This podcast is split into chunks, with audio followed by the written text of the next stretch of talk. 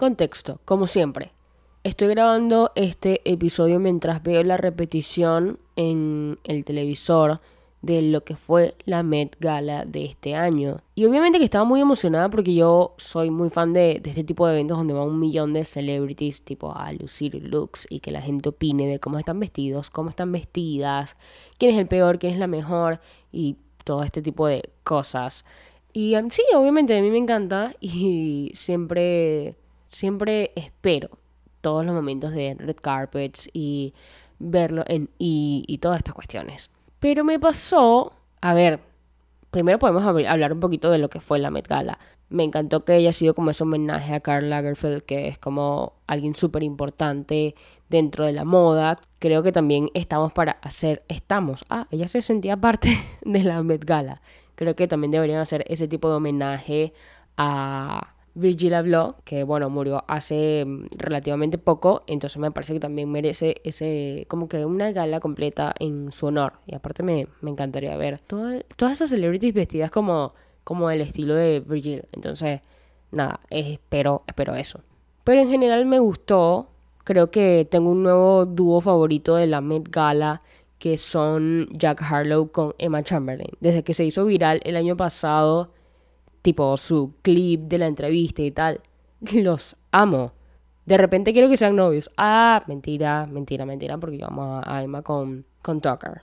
Pero, pero, pero me encanta, me encanta, me encanta este dúo que no sabía que lo necesitaba hasta la Met Gala. Emma para mí es un ejemplo de lo que toda persona de internet, o sea, que haya empezado su carrera en internet, desea. La verdad es que el cambio, es un tema para analizar muchísimo, como que todo el cambio, todo el marketing detrás de Emma Chamberlain que pasó de ser una youtuber eh, bastante exitosa, pero típica yankee de California subiendo vlogs y cositas y tomando café y transformó todo a lo que es hoy en día. Tipo, trabaja con Vogue en la alfombra roja de la Met Gala. Hace cositas con un montón de marcas súper importantes. Gucci, tal y cual. No, Gucci creo que no. Creo que es Louis Vuitton. Bueno, no importa. Pero con marcas muy importantes. Tiene una empresa de café muy buena. O sea, muy, muy reconocida. La verdad es que cada día está como no sé, posicionándose aún más. Entonces, esta chama la verdad es que es un ejemplo a seguir. Y yo quiero recordar que yo empecé este podcast por Emma Chamberlain.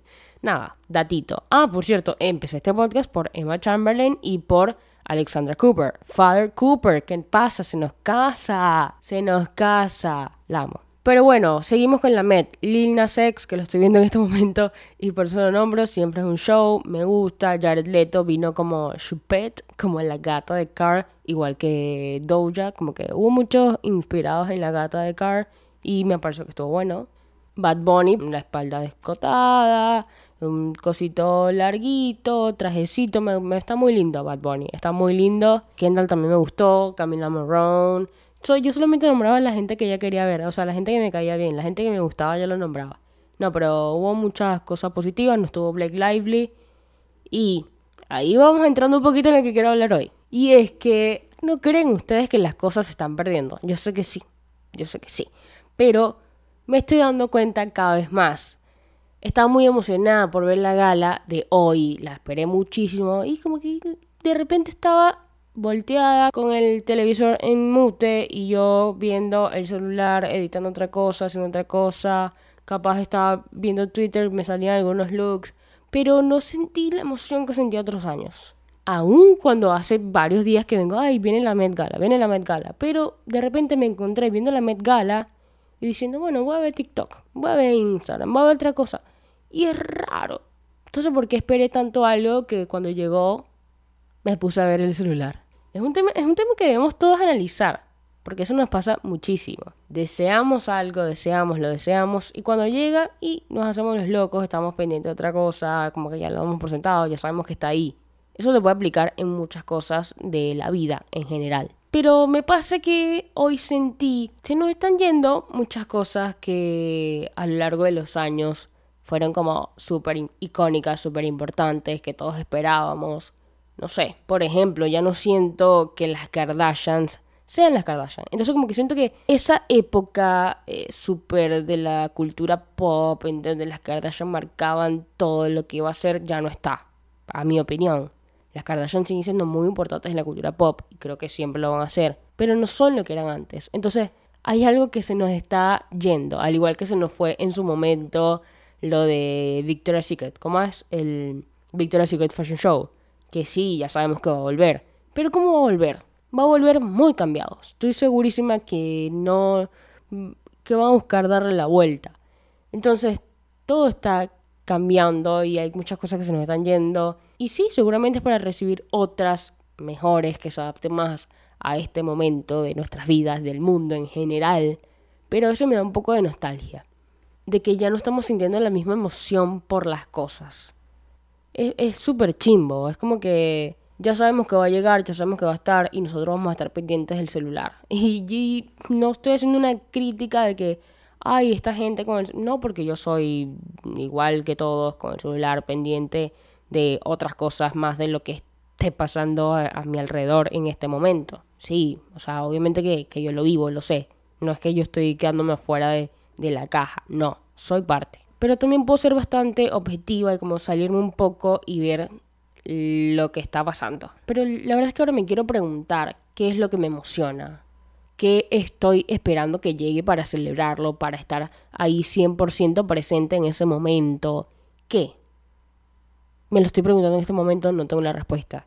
Y quiero que te lo preguntes tú también. Si deseas tanto algo, cuando llega, ¿estás 100% presente? ¿O ya lo das por sentado, ya lo das por hecho y, ah, bueno, estoy con el celular, estoy pendiente de otra cosa, estoy jugando esto, estoy haciendo aquello? Estamos conscientes de que la emoción se nos está yendo de que eso que nos emocionaba ya no nos emociona y ya nos da súper igual. Es parte de la vida, sí, obvio, pero me pongo a pensar, ¿qué nos va a emocionar mañana? Y aquí es, perdón, tengo que meter este tema, el chat GPT, todo lo que es la inteligencia artificial. Tipo, si eso está cada vez más cerca, ¿qué me va a emocionar a mí mañana? ¿Qué voy a esperar yo que llegue mañana si ya todo lo voy a tener ahí? Piénselo un poquito, piénselo un poquito, pensemos.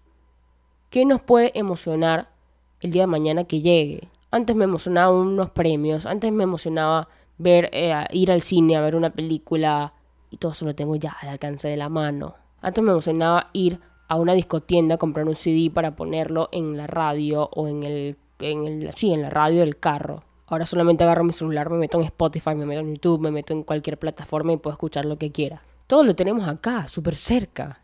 Entonces, ¿qué nos emociona el día de mañana? si ya todo lo tengo tan al alcance de la mano. Y la verdad, a medida que voy diciendo esto, voy pensando y siento que lo que más nos va a emocionar mañana es cumplir nuestras metas. Yo sé que va a sonar demasiado virgen decir esto, pero siento que lo que nos va a motivar solamente es poder lograr ese sueño grande que tenemos. Sí, a mí me emociona pensar que en un futuro bastante cercano yo voy a entrevistar a Dualipa yo, entonces yo todos los días me voy a parar con la emoción, con las ganas, con sí, con las ganas de trabajar para que yo pueda entrevistar a Dualipa. Calculo que eso va a ser la emoción de mañana. Entonces la conclusión es que nuestros sueños son las emociones de mañana. Porque sacando nuestros sueños, nuestras metas, nuestros objetivos, todo lo demás, casi todo lo demás, lo podemos tener bastante rápido. Porque yo obviamente entrevistar a Dualipa no lo puedo tener mañana, sino que tengo que trabajarlo y eso me emociona. Eso, eso es algo que sí, estoy esperándolo que pase y me emociona. Pero antes me emocionaba, pero antes también me emocionaba salir a un centro comercial a comprarme una hamburguesa, una pizza. Y ahorita solamente tengo que agarrar el celular y pedir un delivery y llamarme y llega a la puerta de mi casa. Entonces, cada vez son menos las cosas que nos emocionan. Y yo no puedo creer dónde llegué empezando a hablar de la Met Gala. Le juro que hace cinco minutos no tenía ni idea de qué iba a hablar en el episodio de hoy. De hecho, iba a ser como un mix de cosas random que estén pasando en la vida. Pero llega acá. Por alguna razón. ¿Quién sabe? Y seguramente es para que la persona que está escuchando esto diga, ¿qué me emociona a mí? Perdí la emoción de esto, perdí la emoción de aquello. ¿Y ahora qué me emociona? Mis sueños, mis metas. Bueno, voy a trabajar para conseguirlas o por lo menos para estar un poquito más cerca de ellas, de lograrlas. Así que elijan bien sus metas, propónganse buenos sueños, piénsenlo, manifiéstenlo, trabajen por ello, obviamente, pero sepan que esa va a ser la única emoción que tengan mañana. Sus sueños van a ser las únicas emociones que tengan el día de mañana, porque todo lo demás lo vas a tener al alcance de tu mano, mi rey, mi reina. Increíble. Pero bueno, voy a seguir acá con mi celular viendo todos los looks de la Met Gala y voy a seguir pensando en lo que acabo de analizar, a la conclusión a la que acabo de llegar. Porque la verdad es que salió de la nada. Salió hace cinco minutos pensando en que Blake Lively no venía a la Met Gala. No venía. Ella estaba en Nueva York. No, no iba a estar en la Met Gala. Y que siento que las Kardashian ya no tienen tanto poder como en su momento. ¿No creen ustedes que las Kardashian ya no tienen tanto poder? Sí, ya sabemos que Chris maneja la vida de todos como súper estructurados y puso a Kendall con Bad Bunny. Capaz ni siquiera es así, que sabemos nosotros.